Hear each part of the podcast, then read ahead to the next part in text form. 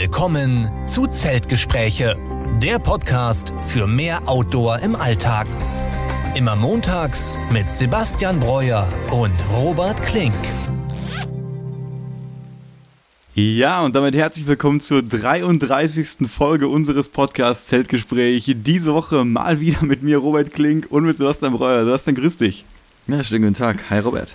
Ja, etwas Zeit ist mal wieder vergangen, äh, seitdem wir den letzten Podcast gemacht haben. Wir wollen auch gar nicht äh, viel und lange drüber reden. Ähm, wir hatten einfach viel zu tun, waren viel unterwegs. Sebastian, du hast uns gleich sehr viel von deinem Urlaub auf jeden Fall ähm, zu berichten.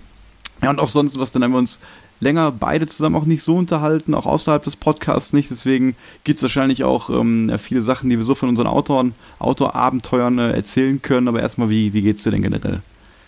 generell ganz gut. Vielleicht hört man, äh, Stimme ist ein bisschen äh, angeschlagen. Also ich glaube, da ist bei mir eine kleine Männergrippe gerade im Anmarsch, aber ansonsten geht es ganz gut. Ich habe noch die ja, Entspannung vom Urlaub mit drin. Ähm, allerdings geht es auch auf der Arbeit äh, ja, äh, relativ hektisch zu im Moment. Deswegen mhm. hatten wir auch nicht so viel Zeit halt äh, zu quatschen, wie du schon gesagt hast. Aber jetzt, äh, ja, zum Winter hin, zum, zu Weihnachten hin wird alles wieder ein bisschen entspannt hoffentlich. Und wie, wie war es bei dir? Ja, bei mir war es ähnlich. Ähm, ich habe ja auch in den letzten Folgen schon erzählt, dass ich echt äh, super viel zu tun hatte, gerade auch nach diesem langen Sommerurlauben äh, und Touren, die wir da gemacht haben. Und ja, auch mit der Arbeit war es eine Menge in letzter Zeit und da freue ich mich, dass wir mal wieder die Zeit gefunden haben, jetzt hier aufzunehmen und denke auch an unser Motto vom Podcast mehr Outdoor im Alltag, denn das ist das, wonach ich mich jetzt wieder ganz stark ähm, sehne mhm. und was in letzter Zeit tatsächlich wieder ein bisschen auf der Strecke bei mir ähm, geblieben ist. Ja, das, das Gute ist, ich hatte jetzt sehr viel ähm, Outdoor, also durch den Urlaub. Und auch als ich jetzt wieder hier in, in München war, habe ich auch ein paar, ja, so eher Tagesausflüge gemacht. Leider nichts mit Übernachtung bisher, ähm, aber trotzdem coole Sachen erlebt. Ähm, dennoch sehe ich mich quasi auch wieder jeden Tag danach irgendwie äh, rauszugehen. Aber ja, die Möglichkeit jetzt im Dachzelt zu übernachten ist ein bisschen limitierter. Einmal wegen, äh, wegen der Heizungssituation äh, und auch einfach, mhm. weil es so früh dunkel wird. Und dann sitze ich halt oben im Dachzelt und äh, ich kann natürlich da mein Buch lesen, aber trotzdem ist es nicht ganz so cool, wie als wenn ich jetzt ein, ein Camp hätte, wo ich dann auch Licht anmachen kann, da sitzen kann, da drin kochen kann.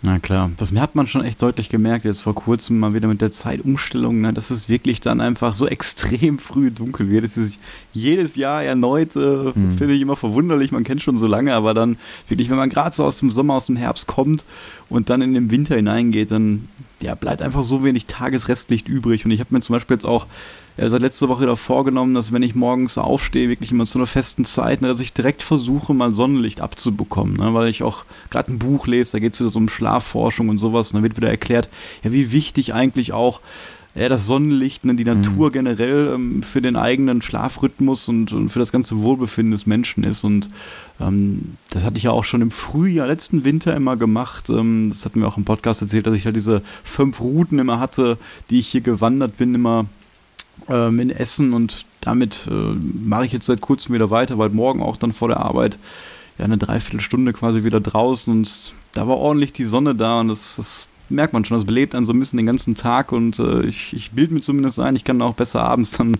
äh, durchschlafen. Ich glaube, dieses äh, morgens rauszugehen ist die perfekte Lösung gerade, äh, weil ich weiß nicht genau, wie deine Arbeitszeiten gerade sind, aber ich arbeite ja so dann bis hm. mindestens 5.30 Uhr, wird natürlich immer länger, 6.07 Uhr oder wenn ich im Office bin, bis ich dann zu Hause bin. Und dann ist auch eben diese, diese Lust oder diese Überwindung, ja, genau. rauszugehen ins dunkle, kalte, auch jetzt gerade ein bisschen regnerisch, schon hart, aber so an so einem frühen Morgen, wo so ein bisschen ja, Nebel ist, die Sonne schon ein bisschen rauskommt, das kann ich mir dann schon viel eher vorstellen. Und ich habe ja auch direkt die Isar bei mir, also ich werde auch versuchen, jetzt am Morgen mal so ein paar Runden äh, zumindest da an die Isar zu drehen. Ich habe jetzt letztens noch das Foto gesehen, ne, wo wir im Frühjahr dann bei dir oder letztes Jahr das, glaube ich, weiß gar nicht mehr genau, ähm, wo wir da in der Isar sitzen. Äh, da musste ich noch dran denken, das ist ja langsam wieder ungefähr die Temperatur, zu der wir da auch waren. Ja, die Isar ist jetzt aber schon gut kalt und es ist auch ja, draußen kalt. Also ich weiß gar nicht, wie wir das damals geschafft haben, da einfach reinzugehen. Ähm, aber können wir dieses Jahr vielleicht auch nochmal probieren. Und mir ist gerade eingefallen, ähm, auch interessant, was du meintest mit äh, Schlafrhythmus und Sonne. Ähm, also ich habe mir so ganz Hightech-mäßig so eine Lampe gekauft, die quasi einen Sonnenaufgang, Sonnenuntergang. Oh ja, das wollte ich auch imitiert. mal versuchen. Wie ja? klappt das denn? Äh, ich finde, das klappt super, weil es einfach auch ein schönes warmes Licht abgibt und da ist natürlich auch ein Wecker mit drin. Äh, wo du dann quasi zwischen verschiedenen Naturgeräuschen auswählen kannst. Einmal irgendwie Meeresrauschen, Vogelgezwitscher, was vielleicht dann für uns das Highlight wäre. es gibt leider keinen Regen auf dem Zelt. Ähm, aber wenn man quasi dann mit diesem Sonnenaufgang aufwacht mhm. und dem, den Naturgeräuschen, ist auf jeden Fall besser als mein iPhone-Wecker. Ja, glaube ich. Kann man da auch einstellen, dass man quasi nur durch das leicht aufgehende Licht geweckt wird, also ganz ohne Sound? Ja, das kann man auch einstellen. Habe ich nur noch nicht gemacht, weil ich einfach Angst habe, dass ich dann doch nicht aufwache. Ja, das wäre auch meine Angst, ne? aber das würde ich echt gerne mal ausprobieren, ob man dann, also ich denke mal, ab irgendeinem Punkt wirst du dann wach, man wird ja nicht da im komplett hellen Licht dann weiter schlafen können, aber wie da so der Unterschied ist. Ne? Hört sich für mich schon entspannter an, als dieses harte äh, Alarmgeräusch dann morgens mhm. zu hören. Ne?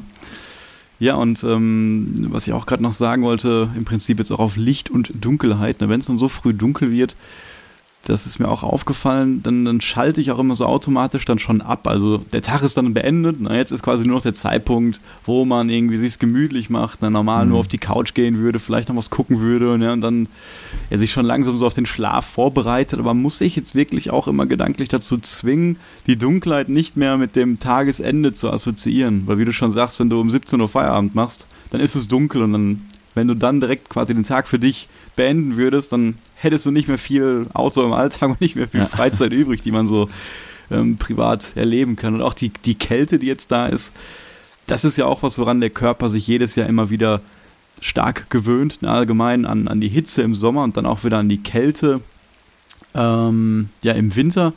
Und ich kriege auch gerade so Erinnerungen von, von so Social Media Posts, das bekommt man ja manchmal, die man so von einem Jahr gemacht hat. Und dann ja. sehe ich halt immer, okay, was hast du letztes Jahr gemacht? Und da stelle ich halt fest, da war ich gerade mit dem Philipp auf dem Rheinsteig. Da hatten wir, wow. glaube ich, die vorletzte Etappe und äh, dann kommen direkt die Erinnerungen rein, ne, auch mit der frühen Dunkelheit und wie wir da ja quasi über dem Rhein direkt an der Klippe auf 200 Meter Höhe ähm, gecampt haben und dass das, dass das sehr, sehr kalt auch war. Und wenn ich jetzt daran denke, ich war jetzt wie gesagt zum, zum Herbst jetzt noch nicht so viel draußen wieder, dann habe ich noch nicht dieses Kältebewusstsein wieder und dieses Kälteempfinden. Also ich vertrage die Kälte dann quasi subjektiv schlechter.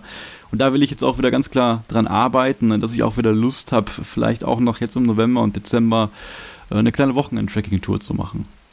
Ja, diese Abhärtung ist mega wichtig, weil das ist auch das, was ich auf unseren ja, Through-Hikes immer so genossen habe, ist dieses draußen zu Hause, dass man einfach dann draußen ist und egal welches Wetter, wir haben die Kleidung dafür mhm. und unser Körper kommt damit einfach klar. Man braucht dann nicht diese vier Wände mit der ständigen Heizung, sondern man kann einfach mal draußen dann rumsitzen, Käffchen machen und so, das ist dann gar kein Problem für einen. Also das ist eine tolle äh, Resistenz oder Naturverbundenheit, ja, genau. die man genau. da so aufbauen kann.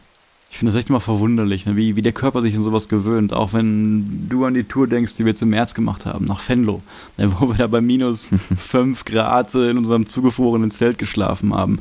Das war dann natürlich kurz vorm Frühlingsanfang, wo der Körper sich dann schon wieder sehr, sehr stark äh, wo der sehr stark abgehärtet war über den ganzen Winter. Ne? Und ja. gerade zum Ende ist, glaube ich, dann sowas auch einfacher möglich, als wenn wir jetzt zu dem Zeitpunkt bei minus 5 Grad draußen schlafen würden. Ne?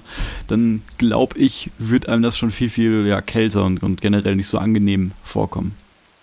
Ja, und ich war auch noch ähm, in der Sauna unterwegs und da ist mir auch wieder aufgefallen, da bin ich gar nicht abgehärtet. Ich habe viel zu wenig in der Zeit in der Isar verbracht, äh, weil ich konnte nicht einmal komplett in so ein Eisbecken gehen. Also normalerweise gehe ich dann direkt in so ein Eisbecken oder wenn da ein See ist, das war jetzt am, am Kochelsee, mhm. ähm, könnte ich da oder wäre ich da in der Vergangenheit reingekommen und jetzt war ich mit den Füßen nur in dem See und äh, bis zu den Knien in diesem Eisbecken. Also ja, sehr schlechte Kälte-Performance im Moment. Mhm, okay.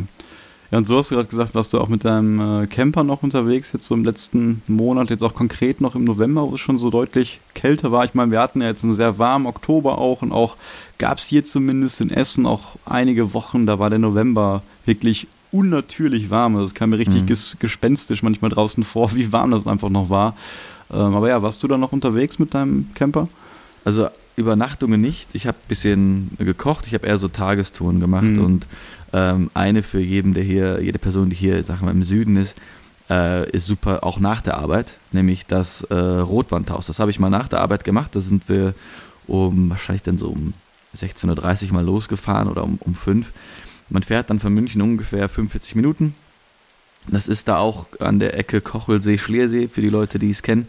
Und das war genau da, wo wir im Winter mit dem Schlitten auch runtergefahren sind. Ja, wollte ich gerade sagen, das ja. kam ja bekannt. Von der Rotwandhaus habe ich schon gefragt, gibt es da mehrere? Aber ne, das ja. ist genau das, ähm, was du wahrscheinlich meinst, ja. Genau, das ist auch im Winter eben zum Schlittenfahren einfach genial oder auch zum Skitouren gehen. Es eignet sich aber auch, wenn man schnell ist. Äh, das war quasi so ein bisschen so ein Speed-Hiking. Mhm. Da sind dann richtig so eine, wahrscheinlich so in 90 Minuten da hochgeperzt, haben dann noch oben den Sonnenuntergang sehen können, noch schnell ein Käffchen getrunken und dann im Dunkeln wieder runter. Ähm, und das sind, glaube ich, dann so ne, vielleicht 800 Höhenmeter und sieben Kilometer oder so. Das ist total gut machbar. Und dann fährt man wieder zurück eine Stunde oder 45 Minuten nach München und hatte dann einen super äh, Abend. Und das andere, ich sage mal, nicht ganz Mikroabenteuer, aber die andere Aktion war, ähm, dass ich mich mal wieder auf ein Mountainbike getraut habe, weil nachdem ich ja äh, im Mai in den Dolomiten war und mich da gut auf den Bart gelegt habe äh, und fast das also Handgelenk gebrochen habe. ich bin auch wirklich wieder gefahren wie, wie der größte Schisser. Also ich war mit drei Kollegen da und die sind alle vorgefahren. Ich war immer der Letzte, weil ich mhm. Angst hatte. Äh, und da waren wir an, am Eibsee, an der Zugspitze und sind dann rüber nach Österreich gefahren mit den Mountainbikes äh, zu einer Hütte, äh, die richtig versteckt in den Bergen lag, haben da was gegessen und dann mit den Mountainbikes wieder zurück. Und das war auch ein richtig geiler äh. War so ein wunderschöner Herbsttag, wie du gesagt hast, nicht ganz zu kalt, tolle Herbstfarben. Also, und dadurch ist dann auch der Alpsee nicht so voll, wenn es halt nicht das beste Wetter ist. Und äh, war einfach ein super Tag. Und äh, ich hoffe, dass ich solche Tage dann noch äh, öfter haben werde. Da muss man sich auch immer fragen, wenn du schon sagst, du hast jetzt nur so Tagestouren gemacht, ne, das, dann liegt ja natürlich auch daran, weil es erstmal ja kalt ist, ne, daran, also wenn du dann nicht bei der Kälte im Dachzelt schlafen willst, dann brauchst du ja auch zwangsläufig immer quasi die Heizung da oben.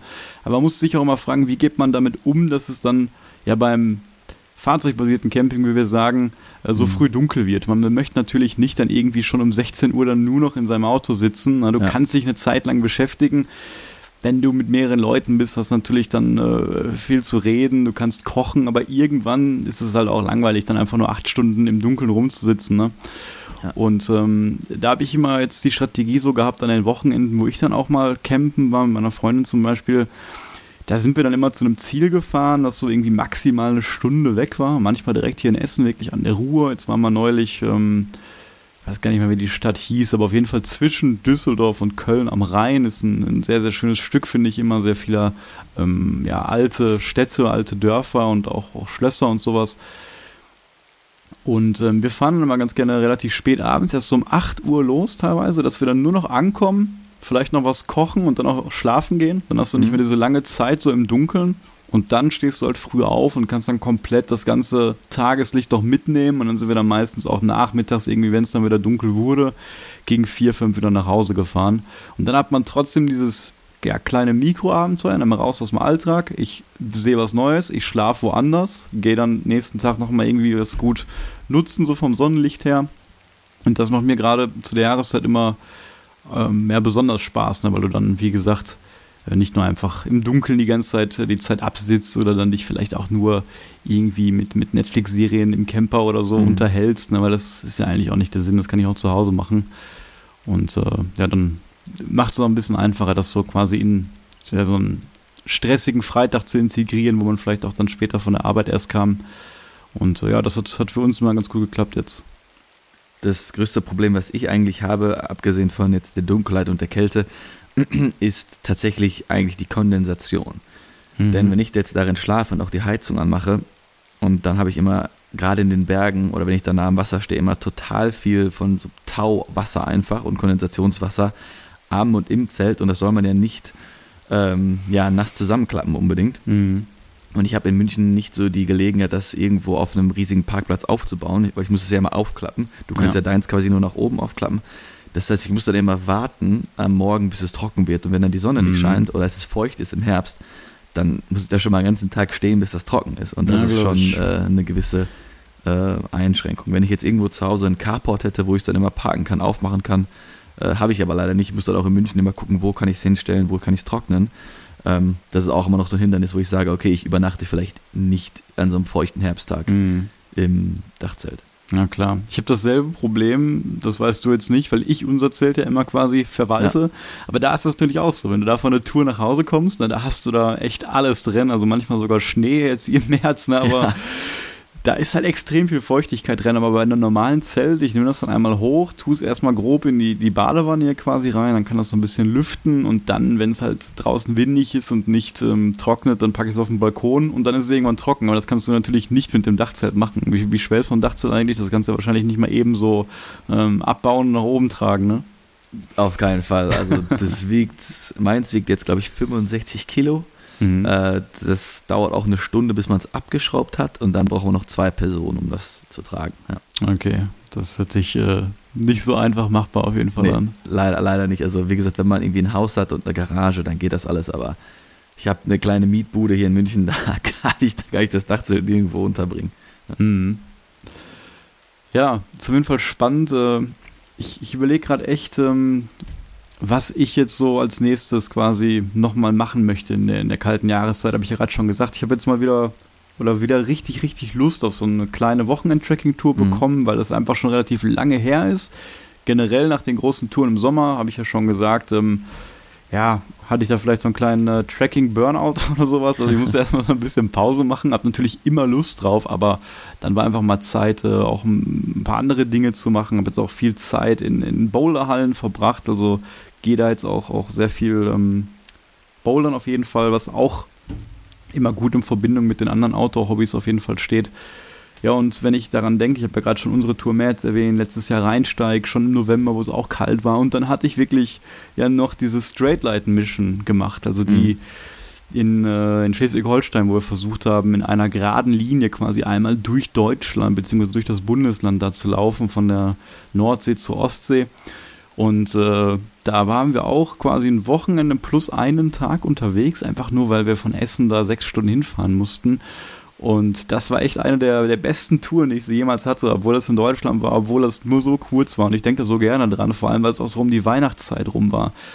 Es wird dann um 14, um 16 Uhr dunkel und das macht das Ganze dann auch viel, viel abenteuerlicher, ne? weil du dann durch unbekanntes Land dann wirklich läufst, durch die ganzen Felder, alles ist dunkel und du kommst dann immer jede, alle paar Stunden in ein neues Dorf rein, wo dann alles voll ist mit Weihnachtsbeleuchtung, du siehst fast keine Menschen mehr auf den Straßen, nur ein paar Leute gehen noch mit dem Hund raus und du kennst dich halt gar nicht in der Region aus. Mhm. Und dann gehst du irgendwann weiter und kommst an den See und es wird richtig kalt und nebelig. Und äh, da haben wir echt tolle Sachen erlebt und tolle Leute kennengelernt. Das, das gibt es ja auch als Video. Und auf sowas hätte ich jetzt einfach ähm, nochmal richtig, richtig Lust und überlege gerade einfach, ja, was ich jetzt vielleicht nochmal irgendwie im November und Dezember machen könnte an einem Wochenende. Aber bis jetzt ist mir da noch nichts ja, Gutes eingefallen. Ich hatte ja auch mal diese Touridee da mit dem Baldener See, dass ich mit meinem Sub da unterwegs sein möchte ein ganzes Wochenende. Das habe ich äh, nicht geschafft bisher und jetzt ist es, glaube ich, auch ein bisschen grenzwertig kalt. Ich müsste einen Neoprenanzug wahrscheinlich dabei haben und das möchte ich ungern noch tragen. Ja, und ansonsten sind viele Campingplätze zu natürlich ab Mitte Oktober, ist meistens der 15. Oktober der Stichtag, wo die zumachen. Das macht es dann auch mal ein bisschen schwerer, ja, Sachen quasi auch legaler zu machen, ne, wenn man dann wirklich wild campen möchte. Und ja, da bin ich gerade so ein bisschen noch in der Erfindungsphase, was ich da machen könnte. Da müssen wir mal zusammen überlegen, weil ich bin ja auch Mitte Dezember dann auch wieder in Essen, äh, Family und Weihnachtszeit. Mhm. Äh, und vielleicht können wir ja da irgendwas Cooles zusammen anstellen. Ja, gerne. Und auch die, die Tageswanderungen, die wir sonst mal gemacht mhm. haben. Also ich, genau. ich denke jetzt, das letzte, was wir, glaube ich, an Tageswanderungen zusammen gemacht haben, hier war das an dem, dem abenteuerlichen Wuppersee, ne, wo da auch Schnee war. Ne, weißt du das noch? Ja, klar. Ja, da, nach dem Sturm, das war auch extrem cool oder auch an die anderen Sachen. Das, das ist einfach für mich auch immer spannend, wenn es so früh dunkel wird. Ne? Und dann ist es halt direkt abenteuerlicher, dann regnet es manchmal noch, dann läufst du da im Dunkeln durch Schlamm mit dem Poncho und findest den Weg gar nicht mehr. Und das hört sich erstmal ein bisschen nicht so schlimm an, ne, aber nicht so angenehm auf jeden Fall. Aber es ist dann eben eine Situation, die dich dazu zwingt, dass du wirklich dich mehr mhm. auf die Wanderung konzentrierst ne, und dann eben auch wieder mehr aus dem Alltag äh, rauskommst. Also wirklich so ein kleines Mikroabenteuer ist. Ja, ich fände ja auch cool, ich weiß nicht, wie gerade der Status ist im Sauerland mit den Wiesenten, dass wir mal auf eine Wiesent-Pirsch gehen und einfach mal einen Tag durch das Gelände huschen und gucken, ob wir vielleicht irgendeinen Wiesent vor die Kamera kriegen. Ja. Ja, ne, das hast du ja schon äh, gesagt und ich hatte dir so einen mhm. Artikel ähm, da einmal geschickt. Das macht natürlich dann so lange uns wieder Freude, bis wir dann wirklich einen sehen, glaube ich. Ne? Ja, das viel zu nah irgendwie vor uns ja, steht. genau. Im Prinzip braucht man ja nicht so viel Angst vor haben. Ne? Sie sind ja nicht aggressiv, aber dabei ist auch jedes Wildtier prinzipiell auch gefährlich. Ne? Wenn man bedenkt, wie viele mhm. Leute alleine im Jahr durch Kühe wirklich sterben ne, dann ist auf jeden Fall ein Tier jeder Größenordnung immer ein bisschen äh, gefährlich. Ja, ich denke mal, das mit den Kühen ist oft so, weil die ihre Hunde dabei haben und dann haben die Kühe Kälber und so weiter. Mhm. Vielleicht sollten wir mal gucken, wann die da irgendwie Kalbsaison haben, die Wiesente, dass wir da nicht irgendwie eine Mutter und die Kleine stören. Ähm, ich glaube auch, die sind, obwohl die fast eine Tonne wiegen und riesig sind, wahrscheinlich relativ schwer zu finden. Ja, klar. Ähm, aber ja, vielleicht kann man ja trotzdem mal eins von einer, von einer Entfernung sehen. Ich glaube, das ist schon majestätisch wieder so ein mhm. europäisches Wildtier, das größte Landsäugetier Europas, ähm, bei uns ja. in der Nähe zu sehen. In der freien Wildbahn, genau. Also die Population oder die, die, die Hauptherde, die sich da umtreibt, ich weiß gar nicht, wie viele Tiere das sind, ich würde aber maximal 200 sagen, die befindet sich quasi südlich von Winterberg und so westlich vom Rothaarsteig, wenn du ungefähr auf der Karte weißt, wo der mhm. ist. Also der zieht ja. sich so rechts neben Winterberg von, von Nord nach Süd so grob. Und ich hatte ja auch schon mal gesagt, dass ich den Rothaarsteig noch gerne machen wollen würde, habe jetzt schon sehr viel Wanderzeit im Sauerland verbracht. Aber Rothaarsteig noch nie gelaufen, ähm, ist, ist wahrscheinlich auch wunderschön. Und gerade diese Gegend dann zwischen Rothaarsteig und Winterberg da hat man dann vielleicht die Möglichkeit, auch Visente zu sehen. Und wenn man sagt, man läuft den Rothaarsteig vielleicht, äh, dass man dann da auch ein mhm. bisschen mit in Berührung kommt. Und auf jeden Fall auch mit Wildschwein. Ne? Gerade auch die Zeit ja. jetzt wieder, ich glaube, ab September ist ja da auch die Wildschwein-Hochsaison immer angesagt. Äh, da muss man natürlich auch ein bisschen aufpassen. Ja, ich habe ja auch bisher Wildschweine immer nur Spuren gesehen oder mal in einem, in einem Wildtiergehege, aber entweder noch nie oder selten in freier Wildbahn. Und ich glaube, das ist auch ah, ein bisschen so ein kleiner Schock, wenn man dann sieht, wie groß die dann doch sind. Mhm. Ähm, aber ich finde es trotzdem spannend, halt jegliche Arten von Wildtieren zu sehen. Und da fällt mir gerade ein, als ich zum Rothaus, äh, zum Rotwandhaus gelaufen bin, äh, habe ich auch wieder Gänse gesehen, die oben oh, am Berg waren. Okay. Also auch gar nicht so weit weg. Also echt, echt cool, was dann doch hier an Wildnis noch da ist. Ja, auf jeden Fall. Ja, und ähm, wir haben uns auch so ein kleines Thema heute für die Folge generell ne, überlegt, jetzt nicht allzu groß, äh, weil wir einfach uns so lange nicht mehr gesprochen haben und schon angenommen haben, dass wir uns auch so viel zu erzählen haben. Aber ja, wir wollten uns mal so ein bisschen mit ähm, ja, Mythen oder Gerüchten, was so das, das Survival-Thema im Outdoor-Bereich angeht und einfach so ein paar Sachen, die man sich vielleicht gemerkt hat, die beim Tracking oder beim Wandern entstehen können die vielleicht einfach gar nicht so stimmen. Also dass man zum Beispiel in eine No-Situation kommt und ähm, man hat mal irgendwann gehört oder, oder gelernt, dass man sich auf eine gewisse Weise dann richtig verhalten soll und ähm, das sind einfach Punkte, die stimmen dann vielleicht gar nicht so. Und ich weiß nicht, was denn, ob du das mitbekommen hast oder auch ein großer Fan davon bist, aber es gibt ja jetzt die neue Staffel von Seven vs. Wild. Ja. Äh, ich persönlich äh, gucke das nicht, ähm, aber das ist natürlich etwas, was, was sehr groß in der Outdoor-Szene ist und sehr viele Leute auch interessiert. Und, und da geht es ja auch hauptsächlich äh, um Survival, deswegen auch ein, ein, brandaktuelles Thema. Hast du da schon mal reingeschaut in die neue Staffel? Ich habe da auch noch nicht äh, reingeschaut, aber ich höre wirklich von ganz vielen Leuten, dass sie da schauen und dass sie halt eben auch Outdoor-Tipps sich irgendwie äh, davon eben aneignen. Äh, und ich schaue es aber auch nicht, weil es mich nicht ganz so in diesem Format nicht so interessiert.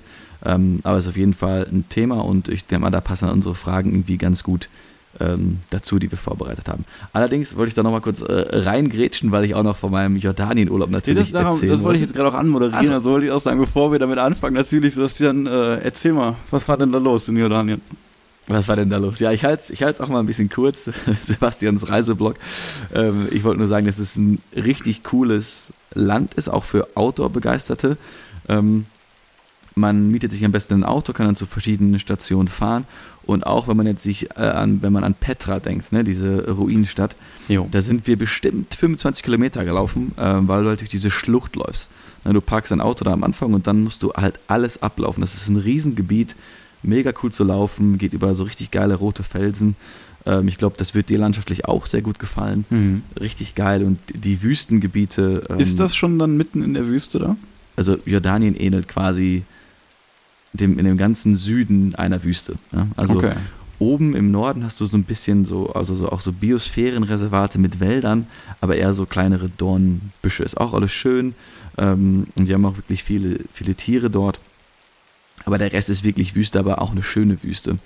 Und ähm, da wurde auch, glaube ich, dann Filme wie Star Wars und sowas gedreht. Und äh, da gibt es die berühmteste Wüste, die Wadi Rum heißt die. Ähm, und da kann man wunderbare Sternbilder auch machen. Man kann wunderbar durch die Wüste wandern. Also wir sind da mit einem Guide dann durchgefahren und haben dann in der Wüste ein klassisches jordanisches Essen auch zubereitet, auf einem wirklichen Feuer. Wir haben also da in der mhm. Wüste dann ein bisschen Feuer gemacht, da gekocht.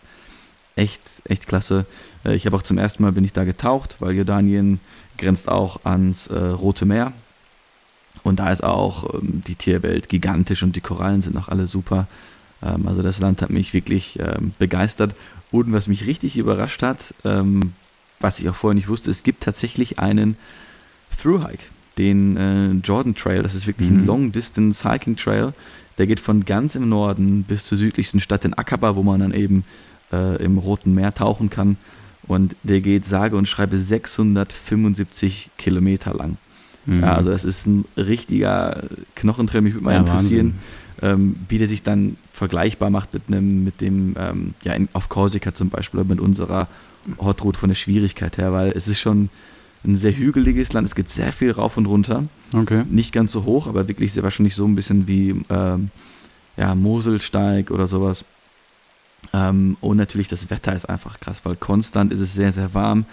Ich weiß auch nicht, wo man dann immer Wasser herbekommt. Also das ist mal eine richtige ja, das, Challenge. Das ist auch, wäre auch das Erste, was mir ja. eingefallen wäre. Also das hört sich an, als ob das Schwierigste wahrscheinlich auch das Klima wäre. Ne? Wie warm ja. war es denn jetzt bei euch so zu der Zeit?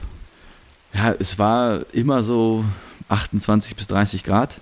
In der Wüste wird es dann aber nachts auch kälter natürlich. Also man muss mhm. dann Klamotten für, sagen wir mal, plus 30 bis ungefähr ja, 8 oder 10 Grad mit haben. Und was natürlich für uns beide äh, ein richtiges Problem wäre, die Sonne ist natürlich sehr krass nah, weil wir ja nah am Äquator sind. Und auch wenn es dann sich nicht so warm anfühlt, hat die Sonne mhm. natürlich trotzdem eine unfassbare Power. Ja, wahrscheinlich wie in den Bergen dann, ne? Ja, genau. Hast du denn Leute dort getroffen, die da mit Rucksack unterwegs waren, also die da richtig Tracking betrieben haben, Wandern betrieben haben oder vielleicht sogar den Jordan Trail gelaufen sind? Also man hat schon sehr viele, sag ich mal, Outdoor-Leute ähm, gesehen, die da aber mehr Tagestouren gemacht haben. Ich habe ein paar gesehen, leider nicht sprechen können, die augenscheinlich den Jordan Trail gelaufen sind. Die sind dann gerade an der Straße entlang gelaufen, in so einem mhm. Sandsturm quasi, also knochenhart. Ähm, und man hat aber auch viele Schilder gesehen. Also es scheint sehr gut ausgeschildert Ach zu sein. Ach so, okay, also richtig ähm, Trail-Markierungen auch genau, schon dafür. Trail-Markierungen, okay. ja. Ich weiß gar nicht, wie das Logo aussieht. Ich weiß allgemein nicht über viel über den Trail, aber müsste man sich echt mal informieren. Äh, scheint auf jeden Fall eine spannende Sache zu sein. Ja, die haben auch interessant doch relativ viele Campgrounds auch. Ähm, ich weiß gar nicht genau, wie es mit dem Jedermannsrecht da äh, mhm. besteht. Aber generell ist es auch so, dass eben die ähm, Anwohner da sehr hilfsbereit sind und dich auch gerne mal dann einladen und so. Ich glaube, da wird man, wird man nie ein Problem haben, einen guten Schlafplatz äh, zu bekommen. Und apropos Schlafplatz, wie habt ihr da übernachtet? Habt ihr auch mal wirklich so in der Wüste irgendein so Camp geschlafen oder quasi wart ihr mehr im Hotel unterwegs oder was habt ihr da so gemacht? Ja, es war ein Mix. Wir hatten Hostels, Hotels, aber auch viel eben diese Beduinenzelte. Also es ist eben mhm. diese, ähm, ja, ich will nicht sagen Ureinwohner, aber eben so ein bisschen die, die Wüstenvölker dort und die haben dann in vielen Regionen eben so, ja, ich sag mal, verstärkte Zelte aufgebaut, in denen man dann schlafen kann. Ähm, und das war halt auch ein super Feeling, so in der Wüste zu schlafen. Es wird auch angeboten, dass man einfach so draußen in der Wüste schlafen kann, aber es war dann doch nachts ein bisschen äh, zu kalt für uns. Aber kann man theoretisch einfach machen. Ne? Also quasi bivakieren. ja, ja, das wäre bestimmt interessant. Ne? Ich denke mal, wenn du ja. da nachts liegst, dann hast du auch einen gigantischen Sternenhimmel. Ähm, ja. Aber natürlich, die Wüste kühlt sich unglaublich äh, stark nachts ab und wenn dann ein Sandsturm kommt oder sowas, ist natürlich auch nicht so schön. Ähm, und in diesen Zelten schläft man da auch dann quasi auf dem Boden oder hat man da richtig äh, auch, auch Betten oder es gibt natürlich alles vom Luxurious Bubble Glamping Tent. Ach, auch äh, da mitten in der Wüste. Okay, äh, okay. Wir haben ich habe das ein bisschen einfacher jetzt vorgestellt. Wir hatten auch wegen dem, unserem Budget auch eher so einfache Hütten, aber da waren auch Betten drin. Es war halt eher so ein, so ein Feldbett, so ein Militärbett war es ungefähr. Ja. Mhm. Aber auf jeden Fall ist es ein tolles Abenteuerland, ganz klar. Ja. hört sich extrem spannend an. Also die Fotos auch, die du gepostet hast und, und mir geschickt hast, die sahen echt äh, Wahnsinn aus. Irgendwann will ich da auch mal hin, auf jeden Fall. Und apropos Wüste, gab es denn da auch Kakteen?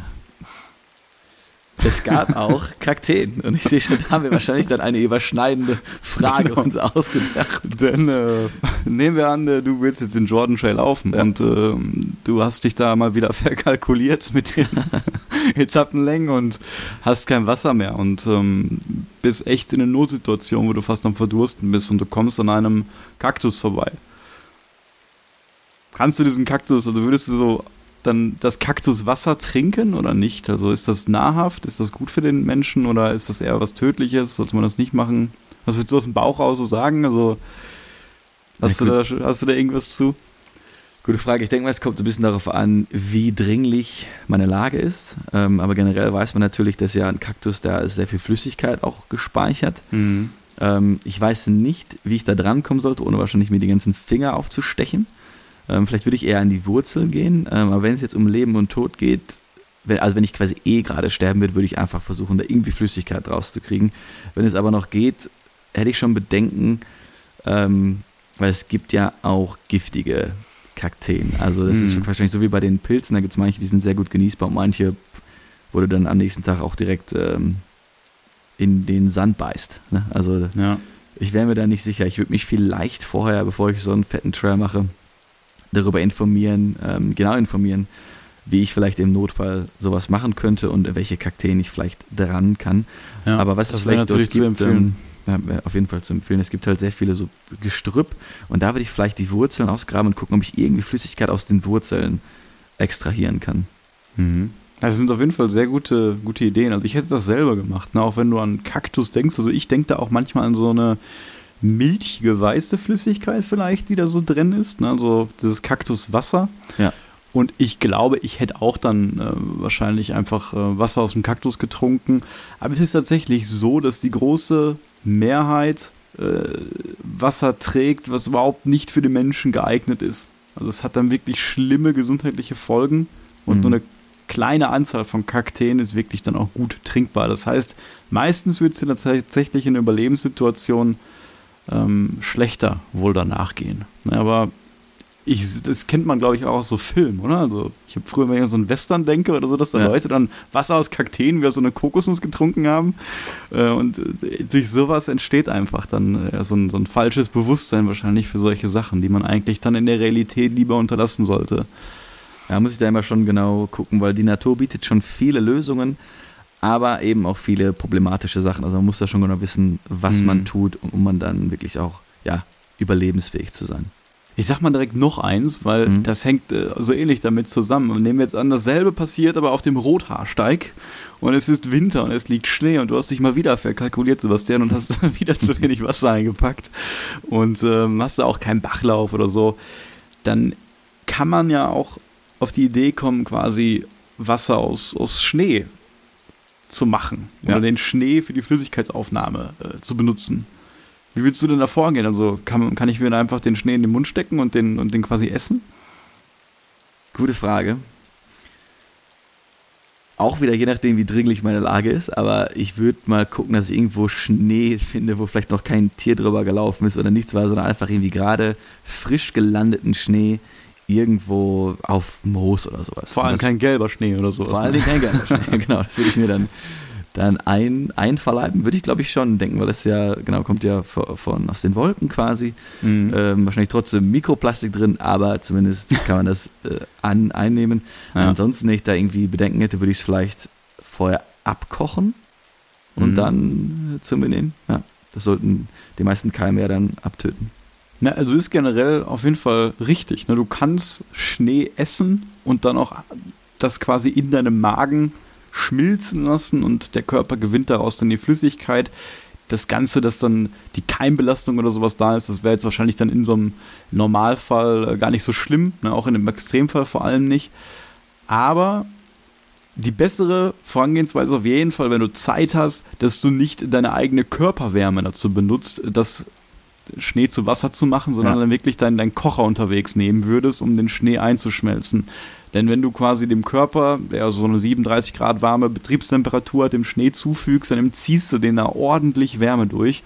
Und gerade wenn du in so eine Situation kommst, wo du dann Wasser brauchst und bist dehydriert und hast dann vielleicht ja auch wenig Essen und bist sowieso vielleicht schon deswegen wegen der körperlichen Beanspruchung so ein bisschen unterkühlt, dann kann das teilweise so viel Energie für den Körper noch verbrauchen, mhm. dass er quasi diese Wärme aufbringen muss, um daraus Wasser zu ziehen, dass du danach sogar teilweise noch mehr Durst hast oder du danach ähm, ja noch wesentlich schlechter bist, drauf ne? bist. Ja. Also ähnlich wie du auch nicht ähm, ja, Salzwasser aus dem Meer trinken würdest. Ne? Also ja. ich denke mal, wenn du normaler Wanderer bist und du sehnst dich jetzt nach einem kleinen Schlückchen äh, Wasser und dir ist warm unter deinem Drei-Layer-System und du schwitzt vielleicht auch ein bisschen, dann ist das sogar eine willkommene Abkühlung, da ein bisschen Schnee mal zu nehmen. Ne? Das kann man auch ruhig machen.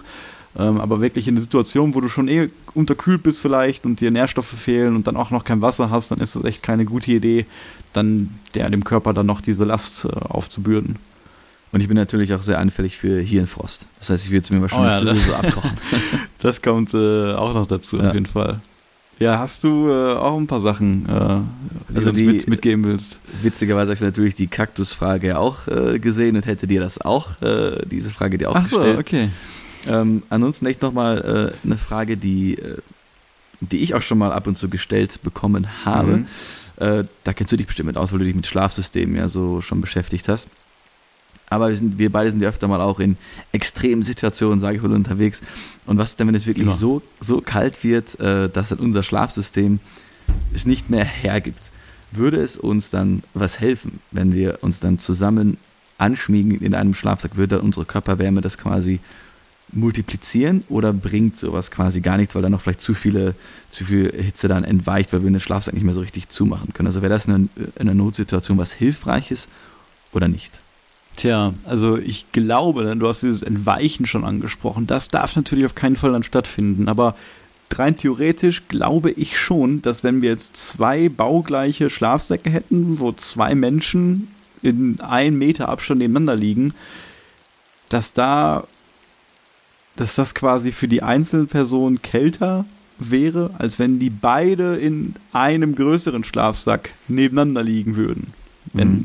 Wenn da gleich wenig Wärme entweichen würde. Ich glaube schon, dass dann ähm, das länger dauert, bis die beiden Körper unterkühlen würden, wenn die sich ähm, ja, aneinander schmiegen würden. Aber ich bin mir da auch nicht 100% äh, sicher. Ja, Aber aus dem Bauch aus hätte ich das ja. so gemacht, ja. Denke ich nämlich auch, weil dann quasi ja beide Körper in dem Schlafsack Wärme produzieren. Und die Wärme mhm. dann hoffentlich von dem Schlafsack und von der Wärme von der Matratze dann weiter oder ein bisschen Aber besser. ist es nicht so, oder wie? Ähm, ich weiß es nicht. Achso, wie, du weißt es nicht. ich dachte, du willst uns jetzt hier. Nein, ich habe jetzt gehofft, dass du die Antwort richtig Okay, nee, nee, ne? nee, weiß ich nicht. Aber ich denke mal, das muss schon so sein, weil die Wärme geht ja vom, vom Körper weg. Ja. Und allein, wenn die Wärme dann auf dem Weg nach draußen durch die Schlafsack, durch die Downlayer, auf dem Weg noch an einem anderen Körper vorbeikommt, dann wird der dadurch ja quasi äh, physikalisch noch mit aufgeheizt. Und deswegen denke ich schon, wenn das, dass das stimmt, aber man müsste halt wirklich gewährleisten, dass dann da irgendwie keine Lücke entsteht. Ne? Also mhm. ich würde da jetzt nicht meine Schlafsäcke irgendwie aufmachen und die dann ja. versuchen irgendwie zu verbinden oder so. Das macht dann natürlich wegen den Kältebrücken keinen Sinn, aber ich glaube, das ist eine Sache, die man auch zu Recht äh, empfiehlt oder die man auch aus so Filmen ja, ja manchmal kennt. Ne? Ja. ja, ähm, ich habe ja noch was zum, zum Thema Moos, Sebastian. Weißt du noch, wo wir im äh, Westweg, auf dem Westweg unterwegs waren und ja, ähm, da haben wir auch immer das, das wunderbare Moos beobachtet, ne, was sich da über die ganzen Waldlichtungen äh, rüberzieht und das man natürlich auch an Bäumen beobachten kann. Und du als alter Pfadfinder hast du dann auch, äh, glaube ich, direkt gesagt, ja, ähm, da ist dann immer Norden, oder?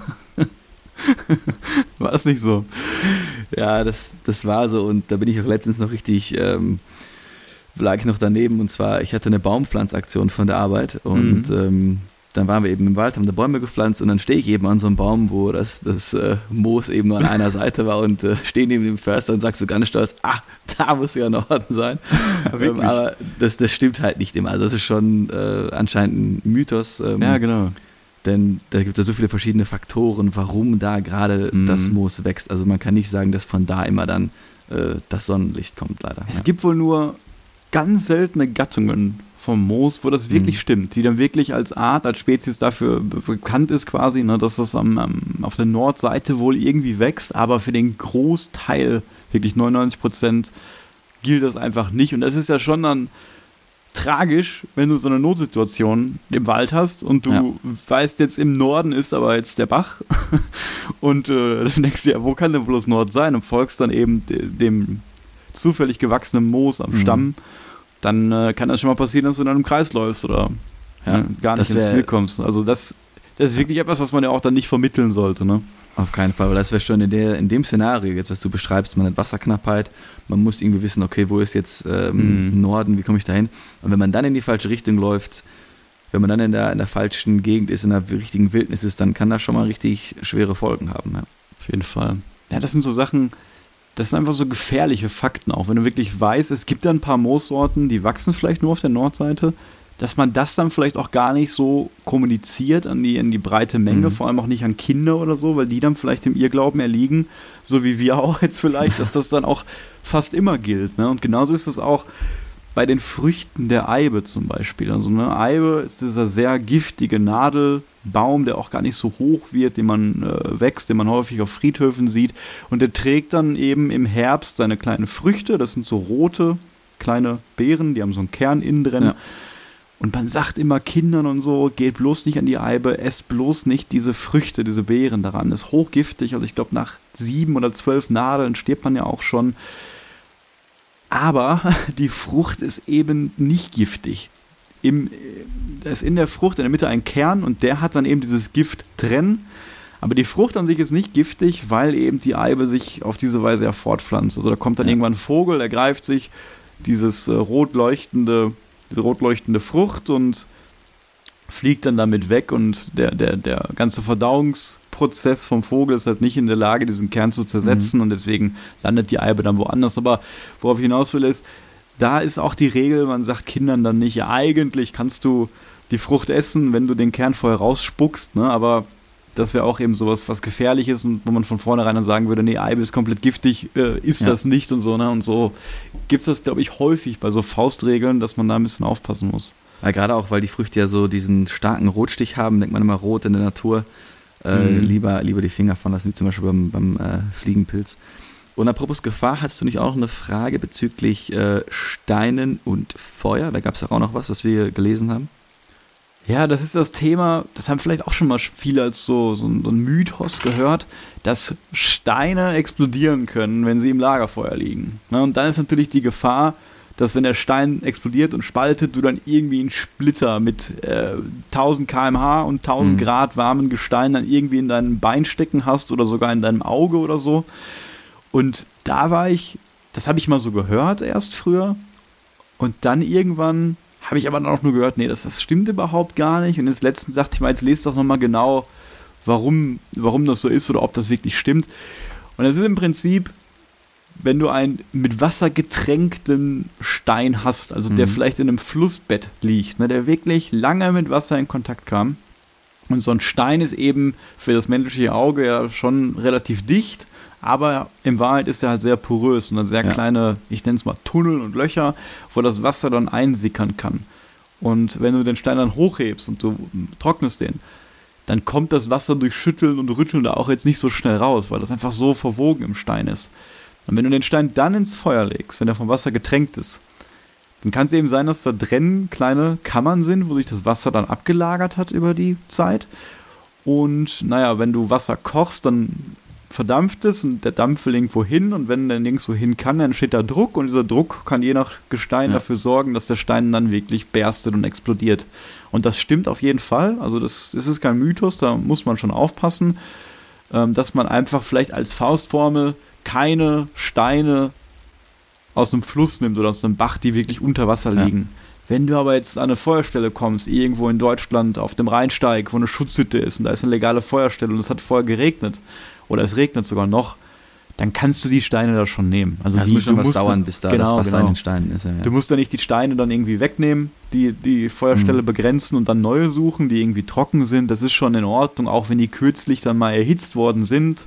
Ne, dann passt das schon. Ja. Deswegen muss man jetzt keine Angst vor haben, dass da ein Stein explodiert, aber es passiert ähm, auf jeden Fall in der Realität und aber auch dann nur, wenn der Stein wirklich von Wasser komplett durchtränkt ist. Ja, ja das ist auch auf jeden Fall nützliches, nützliches Wissen, damit man immer safe in der Wildnis ist. Ja, ja. Ja, hast du, hast du noch was? Ich hatte leider nur die, äh, die zwei Fragen äh, quasi vorbereitet und eine davon hast du ja schon genommen. Ja, ähm, ich habe ich hab noch was. Ja. Aber ähm, das habe ich, glaube ich, auch schon mal erwähnt, aber das finde ich immer wieder interessant. Gerade wo wir auch beim Thema Schlaf waren. Ne? Das ist einfach mhm. eine sehr wichtige äh, Sache. Ich habe mich da auch viel mit beschäftigt, auch weil ich früher ein paar Schlafprobleme immer hatte. Aber man hört es ja gerade im Hintergrund, Regen. Ne? Warum haben wir Regen im Podcast? Weil es einfach entspannend und beruhigend ist. Und mhm. ja, wenn man sich mal fragt, warum ist das eigentlich so? Ne? Warum empfindet der Mensch Regen als beruhigend. Ne? Einerseits ja vielleicht als gemütlich, weil man weiß, man hört den Regen zwar im Zelt oder in der Wohnung und draußen regnet es und es stürmt und man ist selber nicht in diesem Zustand der Nässe vielleicht und freut sich dann gerade darüber einfach ne? und ja. empfindet das dann als, als gemütlich. Aber es gibt noch so eine tiefere Instanz im, im, im Körper, im Gehirn, die das äh, aus evolutionärer Sicht wirklich mit was Positivem assoziiert. Und kannst du dir vorstellen, warum das vielleicht so ist? Ich gehe erstmal kurz auf äh, mich selber ein. Und zwar für mich ist das auch so, gerade wenn wir dann die erste Nacht im Wald schlafen, äh, da ist man ja sehr affin für Waldgeräusche. Und wenn es dann aber regnet, dann kriege ich das ja gar nicht so mit, wenn dann irgendwie so ein Reh diesen krassen Schrei ausstößt oder so. Also ich finde das irgendwie auch beruhigend, okay. Ähm, weil wenn es nämlich so ganz ruhig ist und ich quasi jeden Knirps und Knicks höre, dann schlafe ich ein bisschen unruhig. Und dieser Regen gibt mir so ein bisschen so, ah, okay, mhm es regnet, es ist entspannt und ich schlafe dann schön entspannt ähm, dazu einfach rein. Wobei, wenn es jetzt krass stürmt und regnet, finde ich es dann nicht mehr so toll, weil ich habe ja immer meinen Albtraum wie in Schweden, dass dann unser Zelt da auseinanderbricht durch die, also nicht ja. auseinanderbricht, aber die, die Heringe aus dem Boden gezogen werden. Ähm, und evolutionär also du warst jetzt schon, sorry, also, aber genau das war schon der Instinkt eigentlich, ne? Weil du sagst ja, du hörst dann dieses, dieses Knacken und diese mhm. Waldgeräusche dann nicht mehr, ne? Und nicht nur du hörst es dann nicht, sondern auch die natürlichen Feinde des Menschen damals. Also mhm. evolutionär bedingt ist das wirklich so, dass der Mensch das beruhigend empfindet, weil die natürlichen Feinde des Menschen früher dann nicht auf die Jagd gegangen sind. Einerseits, weil die natürlich durch den Regen und durch die ganze Geräuschkulisse dann auch weniger hören können, aber ja. auch die ganzen Gerüche sind halt durch das Wasser, durch das Wegschwemmen äh, viel weniger da. Ne? Fußspuren, Spuren allgemein. Mhm. Und dann haben sich, äh, haben sich die Tiere damals wohl lieber entschlossen, bei Regen die Energie zu sparen, weil die Jagd einfach dann so ineffizient geworden ist, auf den Menschen vielleicht. Ja. Ähm, dass sie das nicht machen. Und ich rede jetzt von, von Wildtieren, aber von natürlichen Feinde, das kann auch sowas wie Insekten sein oder Skorpione oder so. Ich, ja. ich weiß es nicht genau, aber evolutionär bedingt ist es einfach so, dass der Mensch wusste, jo, wenn es jetzt regnet, dann müssen wir heute jetzt vielleicht mal keine Nachtwache hier mit fünf Leuten schieben. Dann können wir beruhigt schlafen, weil wir wissen, äh, na, die natürlichen Feinde, die Tiere, die sind gerade ja. einfach ein bisschen inaktiver. Und das ist dann einfach quasi damit mit assoziiert wohl über die Jahrmillionen. Und natürlich, was ich da noch an, wenn ich an Schottland denke, sobald der Regen kam, waren die Midgies nicht mehr da. Wie du gesagt hast, die Mücken oh ja, genau. so waren auch nicht mehr ja, da. Ja, das ist wahrscheinlich auch so. Ne? Also, das ja. hat man wahrscheinlich damals noch mehr gedacht, wenn du gar nicht über so äh, Schutzmechanismen irgendwie verfügt hast. Also Schutzausrüstung meine ich, eine Schutzkleidung, Zeltwände. Stell dir vor, du, du bist äh, ja, ein Urmensch und schläfst da irgendwo äh, in der Höhle oder irgendwo im Busch ne? und hast dann da die ganze Zeit diese Mücken auch, die wahrscheinlich für Infektionen und Krankheiten ja. sorgen. Da ist das natürlich dann beruhigend, wenn du weißt, heute kann ich schlafen. Ne? Also bei den Schwärmen, die man da ja auf YouTube teilweise sieht, da muss man doch dran gestorben sein, oder? Wenn da so eine Million Midgies kommen und man gar keinen Schutz hat. Also das stelle ich mir ganz ja, schön heftig ja. vor. Ja. Na, echt. Ja, ich finde das sehr interessant, weil zwar äh, nichts, ähm, was irgendwie mit ja, Überleben oder so zu tun hatte, aber einfach so ein interessanter Fakt. Ne? Manchmal sind einfach so Dinge, die man sehr gerne mag, so in der Natur oder im Outdoor-Bereich. Und dann ist es mal interessant, sich zu fragen, warum man die überhaupt mag. Ne? Ich meine, das machen sie ja auch oft genug hier im Sinne von den Mikroabenteuern. Warum gehen wir überhaupt gerne campen? Mhm. Ja, das muss man sich einfach manchmal fragen und dann, wenn man weiß, warum das so ist, warum ich das möchte, in dem Sinne jetzt vielleicht, weil ich dann häufiger den Alltag durchbrechen kann und das möchte ich, damit ich halt mehr erlebe vielleicht und entspannter bin und mal abschalten kann und äh, wenn man weiß, warum man so etwas mag, dann findet man wahrscheinlich auch mehr Situationen oder hat mehr Ideen, dann auch noch so kleine Projekte ja. oder kleine Touren zu machen. Ne? Das finde ich immer ganz wichtig, sich darüber auch Gedanken zu machen. Ja, Sebastian, äh, das, das wäre es jetzt auch hier von meiner Seite auch mit den Fakten, wie gesagt. Ähm, ja, ich hätte noch einen kleinen Teaser. ja, okay, äh, sehr gerne. Meine Schwester kommt nämlich äh, zu Besuch nach München. Und da werde ich dann eine schöne Wanderung vorbereiten, über die ich dann in der nächsten Folge erzählen werde. Es wird wahrscheinlich nach Österreich gehen auf den oder an den Hochkönig und ich glaube, da sind gerade super tolle Herbstfarben noch, auch vielleicht schon ein bisschen Schnee und da werde ich dann äh, gerne von berichten und dazu wollte ich noch hinzufügen, ich habe ja meine neuen Schuhe, die Ultra Lone Peak oh, ja, 6, genau. genau. Ähm, und man muss natürlich dazu sagen, wir haben sie ja wirklich in extremen Terrain, Terrain benutzt, ähm, über sehr viel Stein und Geröll was vielleicht nicht unbedingt die Stärke jetzt äh, von den Ultras, Ultra Olympic 6 ist. Allerdings sind sie jetzt nach den wenigen Touren, die ich damit gemacht habe, ähm, gut, waren jetzt nicht unbedingt wenig, waren schon gute Touren, äh, aber auch wieder in der gleichen Stelle aufgerissen wie die Fünfer äh, nach der mhm. kurzen Zeit. Also nicht ganz Wahnsinn. aufgerissen, aber man sieht schon, dass es bald da aufgeht. Äh, und da würde ich mir natürlich wünschen, dass Altra danach bessert, dass diese Stelle, also quasi Innenseite, ähm, quasi an dem Gelenk vom C zum Fuß, äh, und da ist es schon wieder ein bisschen offen und das finde ich natürlich äh, sehr schade, dass nach so kurzer Zeit da schon dann eine Schwäche äh, ja. im Material ist. Würde mich da mal interessieren, ob wenn andere Zuhörer äh, ähm, vielleicht auch die Altras tragen, ob die ähnliche Erfahrungen gemacht haben oder ob das einfach nur mein Klumpfuß ist, der das äh, kaputt gemacht hat. Würde mich halt mal interessieren, wie das andere so äh, wahrgenommen haben.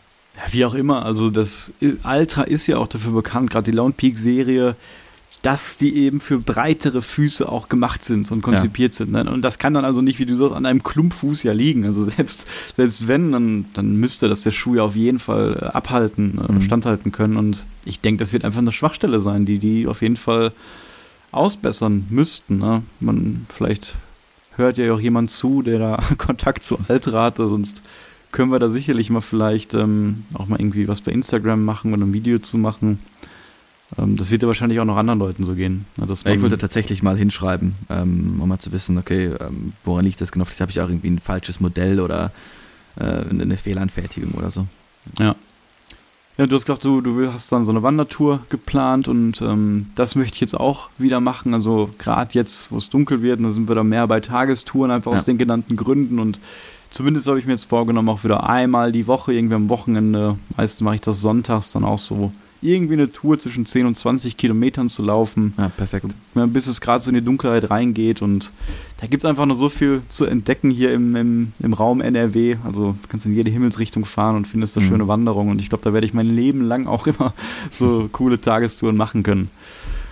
Ja, Sebastian, äh, Vielen Dank für das äh, Gespräch mal wieder seit langem. Sehr und, gerne. Äh. Wie gesagt, fürs nächste Mal überlegen wir uns mal wieder ein richtiges äh, Thema. Ich ja. hoffe, dass äh, die Zuschauer hier trotzdem Spaß hatten mit unseren äh, fachmännischen Fakten, die wir hier erzählt haben. Und ja, Sebastian, dir wünsche ich noch eine schöne Woche und wir hören uns dann hoffentlich bald wieder. Gleichfalls. Bis zum nächsten Mal. Tschüss. Ciao.